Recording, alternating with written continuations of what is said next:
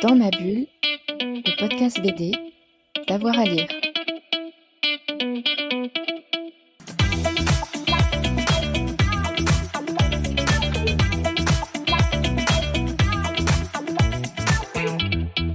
Bonjour et bienvenue pour ce nouvel épisode de Dans ma bulle, votre podcast 100% bande dessinée. Je suis aujourd'hui avec la dessinatrice Paulina Spouches depuis le festival Quai de Saint-Malo. Bonjour Paulina, merci beaucoup d'avoir répondu à mon invitation. Bonjour. Paulina, tu as fait paraître à la rentrée un roman graphique, Bronteana, qui est une biographie imaginaire d'Anne Bronte, la plus jeune des sœurs Bronte. On associe souvent le patronyme Bronte à Emily Bronte, euh, l'autrice des Hauts du Hurlevent, et euh, à sa sœur euh, Charlotte qui écrit le chef-d'œuvre Jenner, mais rarement à leur plus jeune sœur Anne, pourtant elle aussi romancière de talent. Alors ma première question, Paulina, c'est pourquoi est-ce que vous êtes intéressée en particulier à Anne? La rencontre avec Anne, ça, pour moi, c'est arrivé tardivement par rapport à, à cette rencontre que j'ai eue avec les sœurs Bronté quand j'étais adolescente, justement avec euh, Léo de Relevant, euh, qui m'a énormément marqué quand j'étais ado. Euh, c'est un peu le premier classique que j'ai lu, qui a un peu façonné plein de choses, ma vision de l'amour, ma vision de, cette Angleterre victorienne, froide. Il y avait plein de fantasmes qui se sont créés à partir de ça. Et quand j'ai eu l'occasion, je suis allée voyager un mois seule en Angleterre et j'ai choisi d'aller dans leur village où elles ont vécu, qui s'appelle Haworth. Et euh, il y a leur maison qui est toujours là-bas, qui est devenue un musée qu'on peut visiter. Dans cette, cette, maison, il y a des expositions chaque année. Et c'est l'année où j'y suis allée, c'était en 2021. Il y avait une exposition sur euh, Anne Bronté spécifiquement. L'exposition racontait bien quand euh, qu'elle était avec ses sœurs, elle a aussi écrit, qu'elles ont écrit ensemble dans un acte un peu saurore de, subvenir un peu à leurs besoins par le geste d'écriture qui, qui était quelque chose de quasiment impossible, imaginable à l'époque pour une femme.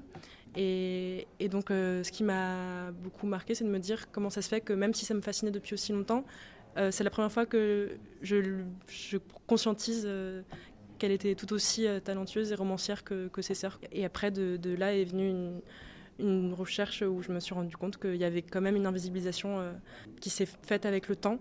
D'abord volontaire de la part de, Charlotte Bronté de, de, ne pas rééditer un des romans de sa sœur, puisqu'elle en a écrit deux, et le deuxième a tellement fait scandale à l'époque que justement il avait énormément marché. Il avait été réédité, mais Charlotte Bronté euh, avait décidé de ne pas le, refaire euh, publier. Et donc ça a une première euh, invisibilisation qui a eu lieu et ça s'est poursuivi avec l'histoire. Voilà, parce que c'était la plus jeune, parce que c'était la plus fragile au niveau de la santé, parce que donc plein de choses qui font que voilà, c'est un personnage auquel je me suis identifiée, qui m'a beaucoup touchée, qui malgré ses, silences, malgré son introversion, est un personnage très fort, qu'elle a une flamme en elle qu'on ressent dans ses écrits et, et tout ça fait que j'ai voulu travailler euh, sur Anne. Et on se rend très bien compte dans, dans, ton album, donc dans ce parc qui retrace hein, le, parcours d'Anne Bronte, et son roman, donc le deuxième roman qui n'a pas été réédité, s'appelle La recluse de Wildfell Hall, qui, je trouve, est un roman, et tu en parles d'ailleurs dans, dans l'album, d'une actualité particulière, puisqu'il raconte l'histoire d'une femme qui quitte un mari abusif et qui doit élever seule son enfant, ce qui pour l'Angleterre du 19e siècle est proprement scandaleux. Et euh, est-ce que tu peux, toi, revenir sur la réception de ce roman à l'époque et peut-être sur la réception du roman aujourd'hui, pour toi et en général? Eh bien, à l'époque, c'était vraiment. Euh, on peut retrouver euh, la presse écrite de l'époque. déjà, ce qui est important à noter, c'est qu'elles ont écrit sous des pseudonymes. des pseudonymes androgynes, c'est-à-dire que leur nom, c'était Acton Bell pour Anne. Currer Bell pour Charlotte et Elise Bell pour Emily. Donc c'est des noms. Elle, elle se disait pas, on va nous prendre pour des hommes forcément. C'est juste, ça invisibilise le fait que nous sommes des femmes. Mais évidemment, toute la presse de l'époque s'est dit, ce sont des hommes parce qu'on peut pas imaginer que ce soit des femmes. Et ils se, sont tous dit, mais c'est quoi ces sujets dont ces, ces, trois frères euh, Bell euh, parlent? Ils parlent de sujets euh, concernant des, gouvernantes, concernant l'intériorité de, des personnages féminins. Enfin, c'est et on, décrit des scènes, par exemple, de mariage, justement, dans La recluse de Walfell Hall, euh, qui sont absolument euh, horribles. Enfin, c'est, du coup, ça, oui, ça a choqué énormément à l'époque. Euh, les gens ont dit que Anne, enfin, Acton Bell pour eux, était un pervers, qu'il était sans Dieu, alors qu'Anne était une personne je pense que pour elle, c'était dur de lire ça, elle, étant une personne très croyante, en tout cas. Et donc, euh, ouais, c'était. Elle, elle voulait juste porter une vérité et porter un regard sur son temps. Et elle l'a fait euh, très justement. Et il faut, aussi se souvenir qu'elle avait 27 ans quand elle a écrit ça. Donc, euh, Voilà, donc voilà, elle voulait porter la vérité. Et aujourd'hui, c'est toujours euh, fort de lire ça, de, lire euh, le parcours d'une femme qui part. Pas c'est, ça reste euh, assez bouleversant. Il y a un essai qui a été écrit par une autrice qui, sur Anne Brontë, Sally Wainwright, elle s'appelle, qui raconte l'histoire d'une anecdote qui est existante d'une femme en Australie aujourd'hui qui avait un mari abusif, qui pour l'empêcher de lui donner des idées, lui avait enlevé toute sa bibliothèque. Mais il avait laissé les classiques il avait laissé la recluse de Walpole Hall dans la bibliothèque, c'est une histoire vraie. Et euh, elle, elle a lu ce roman et ça l'a ça lui a fait un électrochoc et elle est partie, elle a quitté son mari. Et je trouve ça fort de se dire c'est un, un, roman, bon, on se dit c'est vieillot, euh, c'est 19e, c'est pas forcément intéressant. Pourtant, euh, il y a encore des choses qu'on peut trouver aujourd'hui et une force qu'on peut trouver aujourd'hui, clairement. C'est pour moi, c'est quand même un roman très féministe et très, très intéressant à lire aujourd'hui. On le considère comme l'un des premiers euh, romans féministes de, la part, enfin, dans, la réflexion sur, le, sur la littérature faite par, euh, faite par des femmes. Mm. Euh, et, justement, pour, continuer sur ce, sur ce roman, tu reviens en fin d'album, et tu en as parlé tout à l'heure, du choix de sa, de sa sœur aînée de ne pas rééditer La recluse mm. de Wildfell Hall. et tu le montres, moi j'ai trouvé que c'était très très bien pensé d'un point de vue narratif en montrant l'effacement du mm. personnage d'Anne dans une planche. Et euh, quel est ton regard sur cet épisode? Parce que finalement, pourquoi est-ce que Charlotte décide d'invisibiliser euh, sa, sa sœur cadette? Ça, c'est ce qui pose question. C'est euh, j'ai essayé de ne pas porter de jugement sur, sur ça. Euh, de juste le montrer. Euh, il y a le fait que euh, on a surtout des, par exemple, il y a beaucoup d'imagination de, fiction qui a été écrite évidemment. Je ne sais pas s'il y a eu une rencontre réellement entre l'éditeur et Charlotte Bonté pour discuter de ça, mais en tout cas, il y a des lettres où elle parle du roman de sa sœur en disant que c'était une erreur ce roman, qu'elle n'aurait pas dû écrire ça, parce que elle parle du fait que Anne est complètement bouleversée par les retours critiques, que ça, elle a même dit que c'est ça qui l'aurait achevé finalement, que c'est ça qui l'aurait tué, et parce que Anne avait une santé comme à l'époque euh, fragilisée par la tuberculose, par, euh, elle, elle avait de l'asthme en plus. Charlotte, elle a toujours vu sa petite sœur comme euh, un être à protéger parce que c'est l'aîné. Enfin, de base, c'était pas l'aîné, mais la, tâche lui est retombée dessus parce que leurs deux sœurs aînées sont mortes à, l'enfance. Donc, Charlotte Bronté, voilà, elle avait cette position, elle voulait protéger et elle a notamment écrit une notice biographique après la mort de ses sœurs. Émilie est morte à 30 ans, ensuite Anne est morte à 29 ans, dans la même année. Ils ont republié Léo de Levent et Agnès Grey dans trois volumes. Et euh, Charlotte a préfacé euh, en, révélant que ce n'était pas euh, trois frères, mais bien trois sœurs. Elle a raconté tout le processus qui les a amenés à écrire. C'est la source la plus claire qu'on a sur le processus qu'elles ont eu d'écriture. Parce que même si on a leurs lettres, les lettres dans les lettres, elles racontaient pas ce qui se passait, même à ses meilleures amies. Donc, on a surtout les lettres de Charlotte Bonté, du coup. Donc on a surtout après la mort des sœurs, des éléments qui nous racontent euh, de la part de Charlotte. Mais du coup, dans, cette préface qu'elle avait, cette notice qu'elle avait écrite, bah, elle raconte une vision qu'elle a d'Anne, et c'est un peu la vision qui s'est écrite pour l'histoire d'une femme plus fragile, plus effacée, alors que quand on lit ces romans. Oui, c'est beaucoup, c'est, beaucoup plus fort en fait. On, se rend compte d'une personnalité qui n'est pas du tout euh, la, petite chose fragile qu'il faut protéger. Et euh, tu, revenais notamment sur la mort des deux sœurs aînées euh, de, la famille Bronte. Hein. les, les, Bronte donc, sont donc des, filles, des, enfants de pasteurs. Et mhm. donc à, l'enfance, il y a deux aînés, les, deux filles aînées qui, qui, meurent, qui meurent. Et les, trois sœurs Bronte meurent de, façon tragique, très jeunes toutes les trois, et comme leur frère Branwell. Donc ce qui m'amène à une question, c'est que la mort est particulièrement présente dans la, dans la vie des sœurs Bronte euh, et dans quelle mesure en fait ces épisodes tragiques, y compris dans l'enfance des sœurs, euh, ont-ils eu ces épisodes une influence sur leur parcours, mm. puis sur la réception de leur roman? Est-ce qu'on a lu différemment euh, les sœurs Bronte une fois que celles-ci étaient, étaient tragiquement décédées oui. Moi, ce que je trouvais intéressant, c'est que ça m'a beaucoup construit sur quelque chose de très euh, tragique et triste. Et c'était un peu, elles sont un peu euh, mystifiées. Euh, elles ont un peu été transformées en des héroïnes romantiques. Et en fait, ce que je voulais faire avec cette BD, c'était aussi J'apporte déjà beaucoup de couleurs parce que je travaille à la gouache et donc j'avais envie de mettre en mouvement, en couleurs, des personnages qu'on met souvent dans des situations un peu statuesques de, de héroïne romantique, c'est le mot qui vient. Parce qu'on euh, on les voit face à la lande, euh, très dignes, euh, regarder l'horizon avec un air torturé, alors qu'en fait, quand on les lit, bah, c'était des, jeunes femmes très vivantes aussi. c'était, elles avaient une vie très résiliente aussi. elles ont créé aussi à partir, enfin quand on lit leurs textes, c'est aussi des créations pleines de tendresse aussi. Il y a beaucoup de, elles ont beaucoup d'amour entre elles. Donc voilà, j'avais envie de. Enfin, la mort a évidemment été très présente et ça fait qu'on synthétise beaucoup leur histoire à ces épisodes-là. Et mais bon, c'est pour ça ça que dans le livre c'est présent et à la fois c'est raconté un peu, c'est ce qui est privilégié, c'est voilà, la vie et c'est les moments de vie qu'elles ont eu ensemble. Quoi.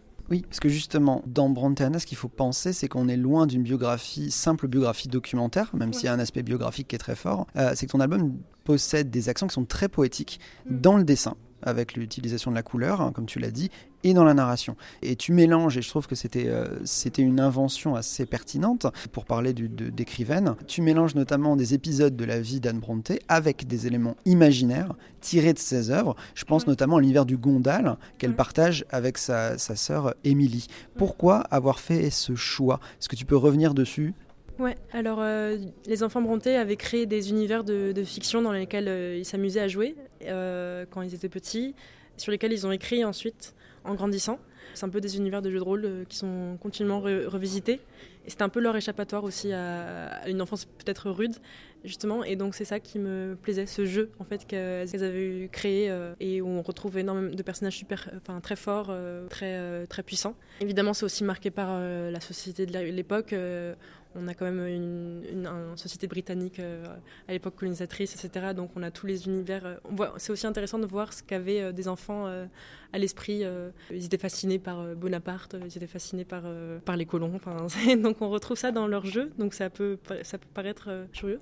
Et, voilà, à la fois on voit que c'est voilà, des enfants de 9 ans qui, qui s'amusaient à créer et qui étaient très nourris de de toute la politique de l'époque, de toute la littérature de l'époque. Et c'est assez fascinant. Et donc, en grandissant, on voit qu'elles ont dû un peu éteindre tout ça, tout ce feu de création qu'elles avaient. Branwell, lui, c'était lui qui devait porter la responsabilité euh, de de subvenir aux besoins de ses sœurs en, grandissant. Le père voulait qu'il devienne l'artiste de la famille, etc. Et en parallèle, les sœurs, elles, elles devaient correspondre plus à des cases. Par exemple, euh, soit elles devaient travailler en tant que gouvernante ou professeur, soit elles devaient euh, être, se marier un jour. Pour les femmes à l'époque, il n'y avait pas euh, d'autres options. Quoi. Et, et, finalement, plus le temps avançait, plus ça devenait compliqué pour elles. Puis le frère aussi ne, répondait pas à ce qu'on attendait de lui, et ça, ce qui a provoqué beaucoup de, de, de tristesse, de complications. Et euh, il était alcoolique, il était addict aux opioïdes euh, par la suite. Elles, ont dû s'occuper de lui et prendre aussi euh, en charge leur, leur, frère, prendre en charge leur père qui vieillissait. Donc il y avait à nouveau une situation où elles se sont retrouvées, quand elles avaient la vingtaine, dans une situation plus compliquée. Et là, elles se sont réunies et elles ont un peu repris les armes de l'enfance, justement. L'écriture comme barrière à, tout ça. C'est ça qui est, qui est, fort, je trouve. Dans, dans la BD, graphiquement, j'ai voulu représenter ce retour à, l'imagination comme, euh, comme rempart à la réalité. Donc c'est pour ça qu'il y, a y a pas mal de poésie dans le récit, qu'il y a la couleur qui vient s'insuffler, que même dans les compositions de pages, je reste pas dans des, forcément dans des gaufrets classiques, ça va, va y avoir de la nature qui va se mêler, et donc ça, ça va être en mouvement, ça va être euh, dans les rondeurs, ça va, ça va voilà, casser un peu la, la, casse traditionnelle, quoi. parce qu'elle-même euh, voilà, cassait euh, tout ça et brisait tout ça. Et voilà. Donc c'était important pour moi, tout cet onirisme qui se mélangeait au récit et le fait d'avoir une narration euh, plutôt continue je sais que quand je lis des biographies, s'il y a beaucoup de dates ou des choses comme ça, ça me peut me faire perturber dans ma lecture et, je je retiendrai pas forcément. Donc ce que je voulais, c'était vraiment voilà, raconter une histoire. Quoi. Et ton album, il se caractérise, de toute façon, ça saute aux yeux dès qu'on l'ouvre, et même, même quand on regarde la couverture, par l'utilisation extrêmement expressive hein, de la couleur. Mm. Donc tu as dit que tu utilisais la, gouache, donc tu, tu, tu, es peintre en fait. En fait, tu, tes, planches sont des, sont des peintures.